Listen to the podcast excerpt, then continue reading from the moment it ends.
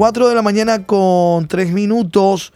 Es momento de compartir los títulos del diario más importante de la República del Paraguay. Hoy miércoles 17 de enero de este año 2024. ABC Color, un diario joven con fe en la patria. Estos son los temas en portada.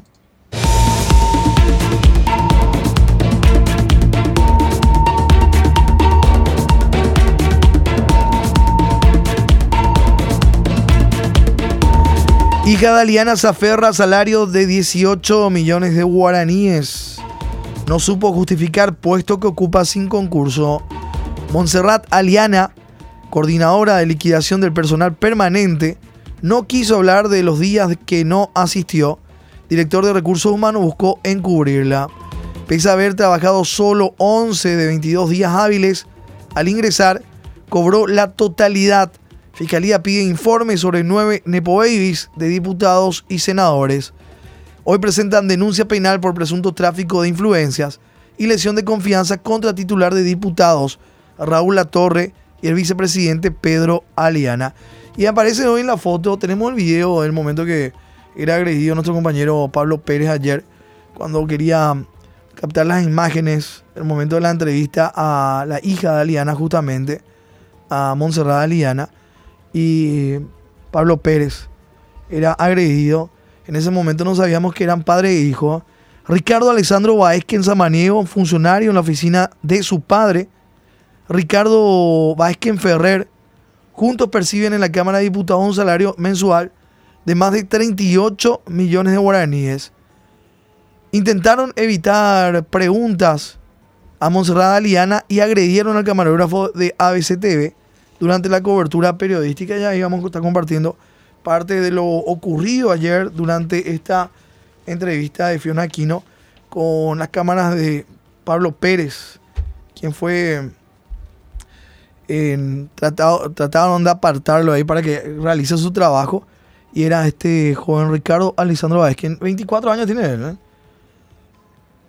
Y después nos enteramos que era hijo del que aparece con el saco que es Ricardo Baezquén Ferrer.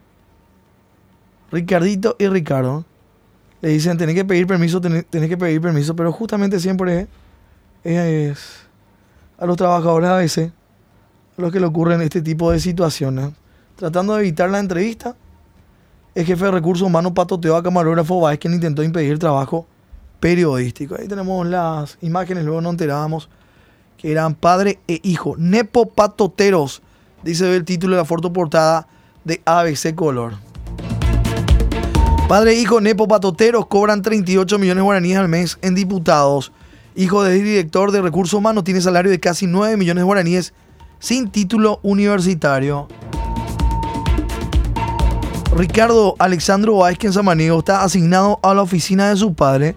Ricardo Vázquez Ferrer no solo apaña casos de presunto nepotismo, sino que él mismo habría incurrido en ello siendo director de recursos humanos. Él es director de recursos humanos diputado Ricardo Baezquén Ferrer y su hijo, auxiliar en la Cámara Baja, agredieron ayer a miembros de la prensa para salvar de las consultas a la hija del vicepresidente Pedro Aliana. Juntos cobran más de 38 millones de guaraníes. Hasta noviembre figuraba esto en la nómina, el último registro disponible, 29.684.600 guaraníes, casi igual que un legislador. Este total corresponde a 19.300.000 guaraníes en salario, más de 4.284.600 guaraníes por gasto de representación y finalmente un plus de 6.100.000 guaraníes en concepto de bonificaciones. En tanto que su hijo, que a sus 24 años gana 8.526.660 guaraníes. Él fue nombrado el 22 de septiembre, en la primavera de los Nepo Babies. El 22 de septiembre del año pasado, junto con la mayoría de los Nepo Babies o hijos del poder, con rango de personal técnico pese a no tener título universitario, según confesó él mismo. Ricardito Baezquén Samaniego informó tener apenas grado académico secundario y estar asignado a la oficina de su padre, la unidad operativa de contrataciones como asistente administrativo. De esta manera, padre e hijo les cuesta mensualmente a los contribuyentes 38 millones 211.260 guaraníes. Sin contar, además, que se les paga seguro privado VIP y otros beneficios. La actitud de que en Padre no sorprende, ya que en 2016, cuando era director de recursos humanos, ya habían saltado denuncias de presuntos funcionarios planilleros en diputados y se había negado a proveer información pública. Ahora fue reemplazado por el seccionalero Máximo Medina, que en paralelo además es asesor jurídico de la Cámara, protegido del titular de diputados Raúl Latorre.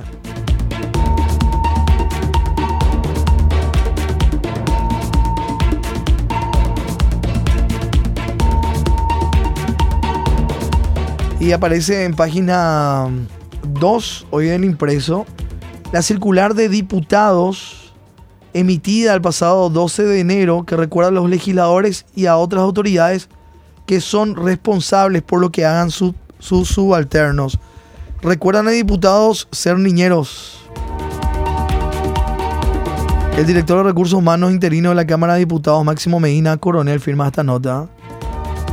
Prácticamente insta a los 80 legisladores y a otras autoridades de la institución ser niñeros de sus funcionarios a fin de que cumplan con los horarios y otras obligaciones laborales.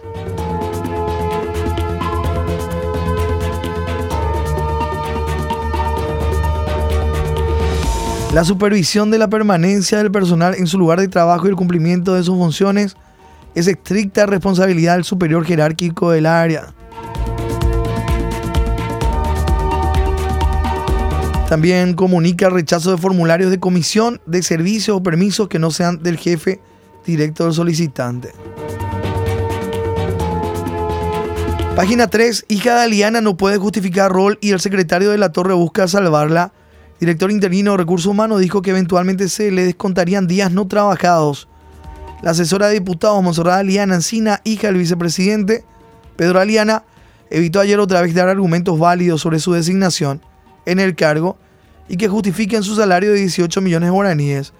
El director de Recursos Humanos, Máximo Medina, alegó que ausencias de la joven se deben a motivos administrativos y que eventualmente se les descontarían los días no trabajados. Pues ya corapamao. Y ahora eventualmente se les descontarían días no trabajados, decía el director interino de Recursos Humanos de la Cámara Vaca, Máximo Medina. Intentó justificar solo el caso de Aliana.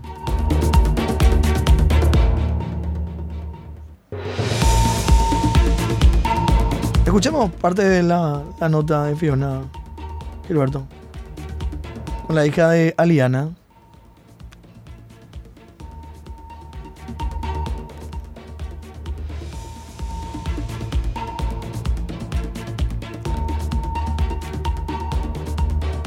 Cuatro con once minutos.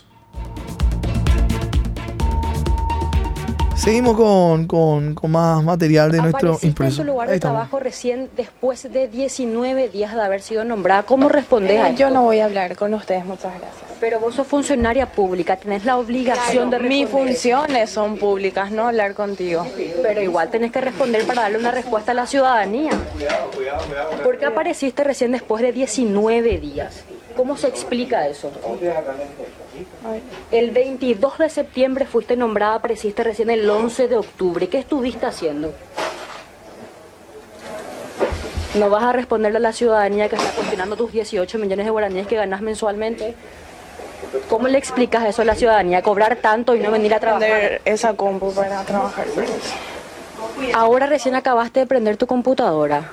Eh, no, se apagó el, eh, la zapatilla, eh, apagó. Pueden preguntar dónde corresponde.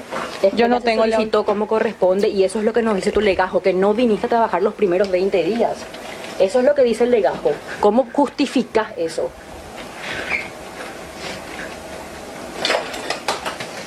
Montserrat, la ciudadanía exige una respuesta. 20 días de no haber venido a trabajar y cobrar aún así es algo realmente grave. Incluso algunos ya hablan de que esto podría ser cobro indebido de honorarios, que es una figura penal. Entonces, ¿por qué no viniste a trabajar los primeros 20 días? Entonces pueden denunciar donde corresponde y yo me voy a hacer, me voy a hacer cargo porque tengo como justificar todo. Muchas gracias. ¿Y cómo justificas eso, Montserrat? Y voy a hacer por las vías correspondientes. Mi obligación no es darte la información a vos, es darte la información es dar la información por las vías que corresponden. Bueno, parte de lo que decía Montserrat Aliana. 4 con 13 minutos. Vallejo advierte que es difícil probar penalmente nepotismo. La diputada Rocío Vallejo sostuvo que la fiscalía va a tener complicaciones en tratar de probar el nepotismo. Katia González del Partido Encuentro Nacional hablaba, Peña no puede ni quiere enfrentar la mafia que le rodea refiriéndose a todo esto que está ocurriendo. Fiscalía pide informes detallados relacionados a nueve Nepo Babies. Página 4 incluyen a la hija del vicepresidente Aliana y al hijo del senador Silvio Ovelar. La fiscalía de la Unidad Anticorrupción, Belinda Bobadilla, solicitó al Congreso informes y copias certificadas de legajos relacionados a familiares de senadores, diputados y hasta del vicepresidente Pedro Aliana que fueron incorporados como funcionarios del legislativo se refiere a los casos conocidos como Nepo Babies. Aparecen ahí las fotos de algunos de ellos. Hoy en página 4. La agente fiscal Belinda Bobadilla también solicitó informes en relación a Vidala Franco Medina, esposa del senador Edgar López, PLRA cartista, y Yanina Monserrat Maidana Figueredo, hija del senador Derlis Maidana, ANR cartista. En estos casos, Bobadilla solicitó la remisión de certificados relacionados a las remuneraciones o cualquier tipo de pago que se haya hecho a los mencionados funcionarios, así como los extractos mensuales desde el momento en que fueron incorporados al Congreso Nacional hasta la fecha. Presentan hoy denuncia contra Aliana y La Torre, esto en página 5, siguiendo con este tema, por presunto tráfico de influencia y lesión de confianza. Este roba vocera de la organización Somos Anticorrupción anunció que hoy a las 11 presentarán denuncia contra el vicepresidente Pedro Aliana y el titular de diputados Raúl Latorre por supuesto tráfico de influencia.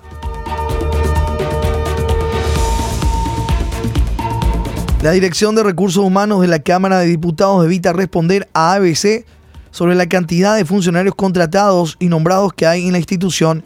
También se le pide datos de cuántos funcionarios fueron contratados desde julio del año pasado con sus respectivos nombres y apellidos, cargos, salarios y títulos o formación académica. La consulta también abarca la cantidad de empleados que fueron despedidos en el 2023. Evitan citar cantidad de funcionarios.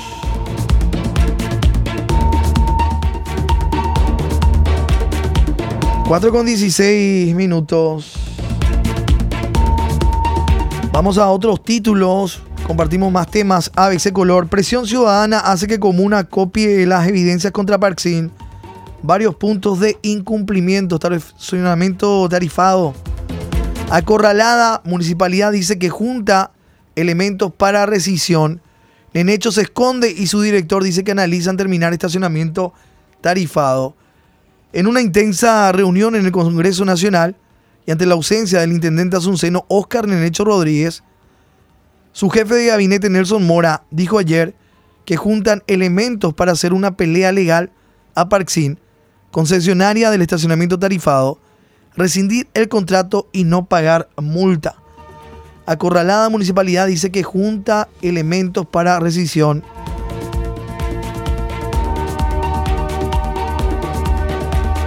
El diputado Raúl Benítez del Encuentro Nacional hablaba de empresa de maletín. Criticaba que siguen pintando cordones, colocando carteles a última hora y que no estuvo lista para el 2 de enero. Señaló que Parksin sería una empresa de maletín y que dio demasiadas señales de que recién ahora le están montando, la están montando. Acusó a la propia comuna de darle luz a la firma para que siga construyendo de cero el sistema cuando ya debería estar funcionando.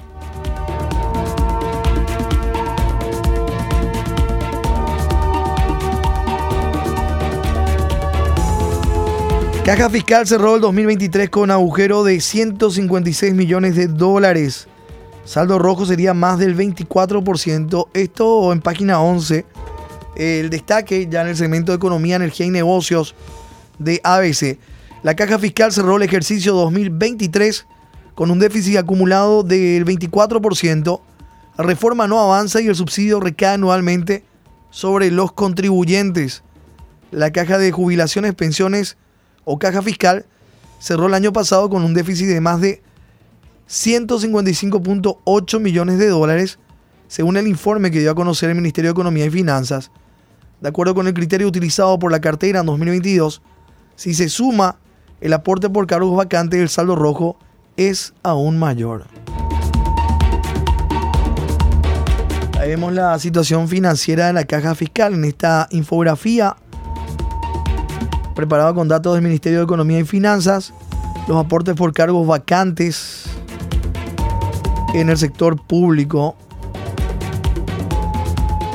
y el saldo rojo desde 2015. Toda la información, página 11 del impreso. Fiscalía indaga sobre el dique, otro de los títulos en página 7.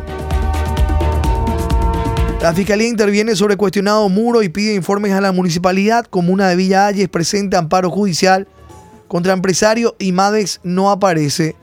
El fiscal contra delitos ambientales, Ariel González, pide informe a la comuna de Villa Ayes sobre la construcción del muro de 100 metros que alcanza el río Paraguay. La comuna presentó a su vez un amparo judicial contra el empresario Guillermo Talavera Gustale para que no avance con la obra. Los pobladores permanecen en vigilia y el MADE sigue sin aparecer en la zona.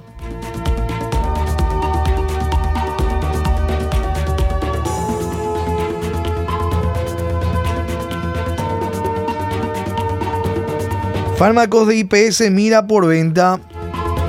Seguimos con los temas, portada ABC, 4 de la mañana con 20 minutos. IPS habría venta de medicinas y funcionarios pagados por ONG. Allanamiento de fiscalía en caso de red que cobraba por cargos y contratos.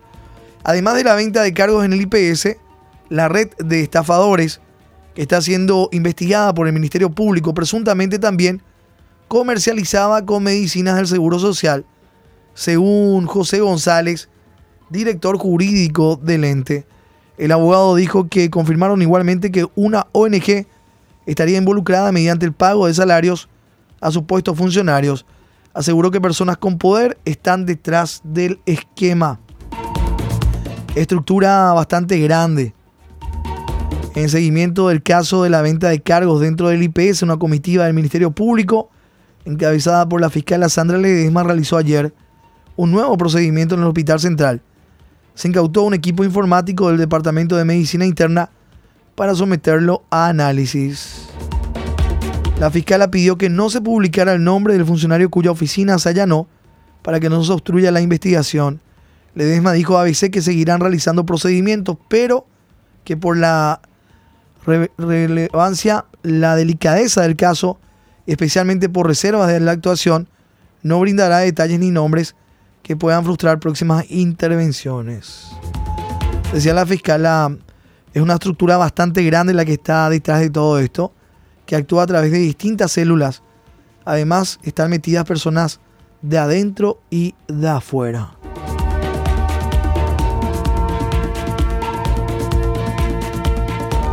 Allanamiento de fiscalía en caso de red que cobraba por cargos y contratos.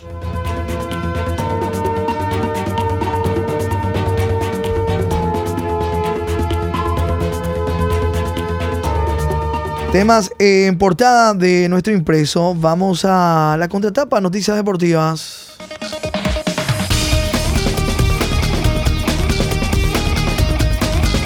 La hora de despegar.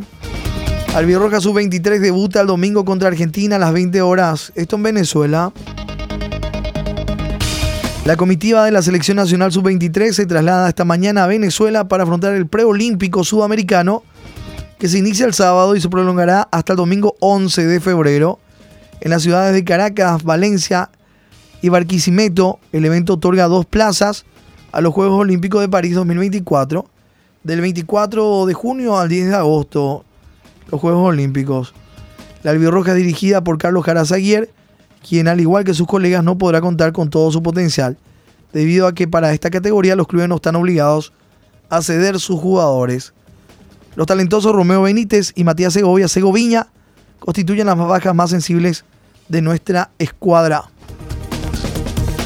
En la foto aparece Diego Alexander Gómez Amarilla, una de las principales figuras del roja preolímpica.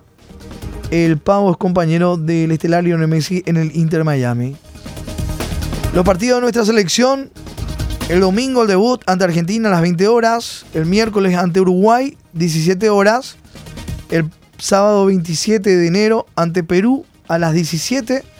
Y cierra en este grupo B su participación ante Chile el viernes 2 de febrero a las 20 horas. Faltan dos días para el inicio de la apertura, la primera fecha. Este viernes, Ameliano Nacional, 18 horas en el Luis Gianni, en Villa Lisa. El mismo día, Olimpia recibe a Sol de América en Sajonia, Defensores del Chaco, 20-30 horas.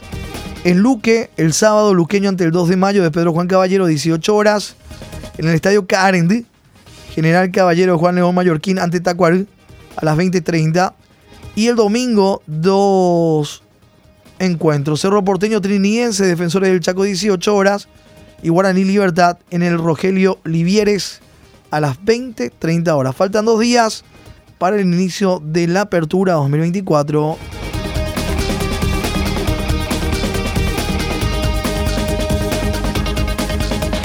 Cómo se van reforzando los equipos, también todo esto en páginas de El Impreso, en Olimpia, fichas puestas en Derlis González. En Guaraní se espera a por Charpentier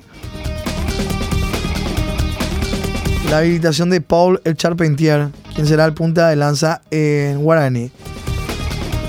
Los colombianos Orlando Enrique Berrio, de 32 años, y Sergio Andrés Otálvaro están a punto de recalar en Tacuarí en el buque. En Deportivo, Ameliano se suma a otro portero.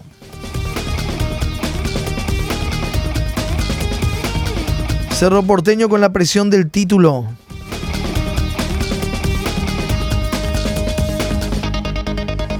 Mucha más información del ámbito deportivo hoy en páginas del impreso.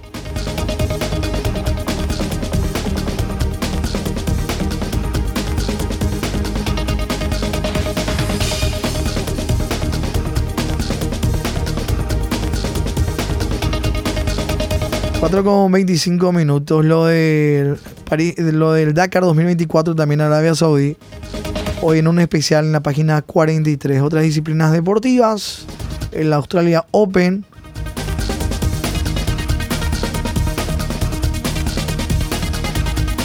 Y la Copa de África de Naciones de Fútbol de Costa de Marfil. África se exhibe al mundo. También un apartado especial hoy en páginas de ABC Color.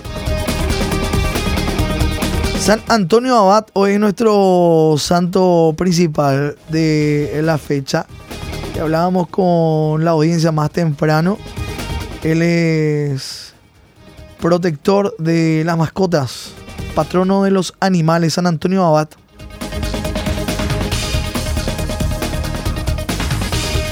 Monje y ermitaño, patrono y protector de los animales.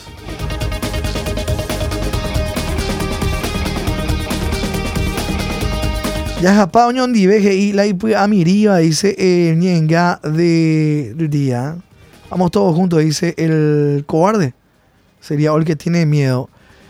A continuación, nuestro editorial de la fecha.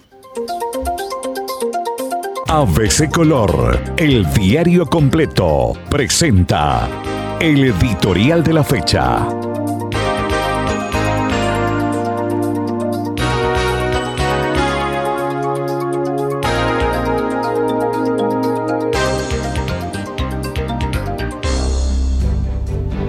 Al gobierno no le interesa la revisión del anexo C de Itipu. Tras la reunión en Brasilia de los presidentes Santiago Peña y Lula da Silva y las posteriores declaraciones del canciller Rubén Ramírez Lescano, una vez más queda en evidencia que el gobierno solo busca lo que llaman acuerdo operativo en Itaipú y no una restitución de los legítimos derechos de Paraguay. Aunque el canciller habló del anexo C y de constituir una visión para los próximos 50 años, dejó claro que la prioridad se centra en definir una tarifa adecuada que permita el financiamiento de programas y proyectos. Leyendo entre líneas, eso significa que, una vez más, simplemente se pretende una pequeña concesión del Brasil para, en esencia, dejar todo como está. Al gobierno no le interesa la revisión del anexo C de Itaipú, es lo que dice en parte de nuestro editorial hoy miércoles 17 de enero. Lee ABC Color, el diario completo.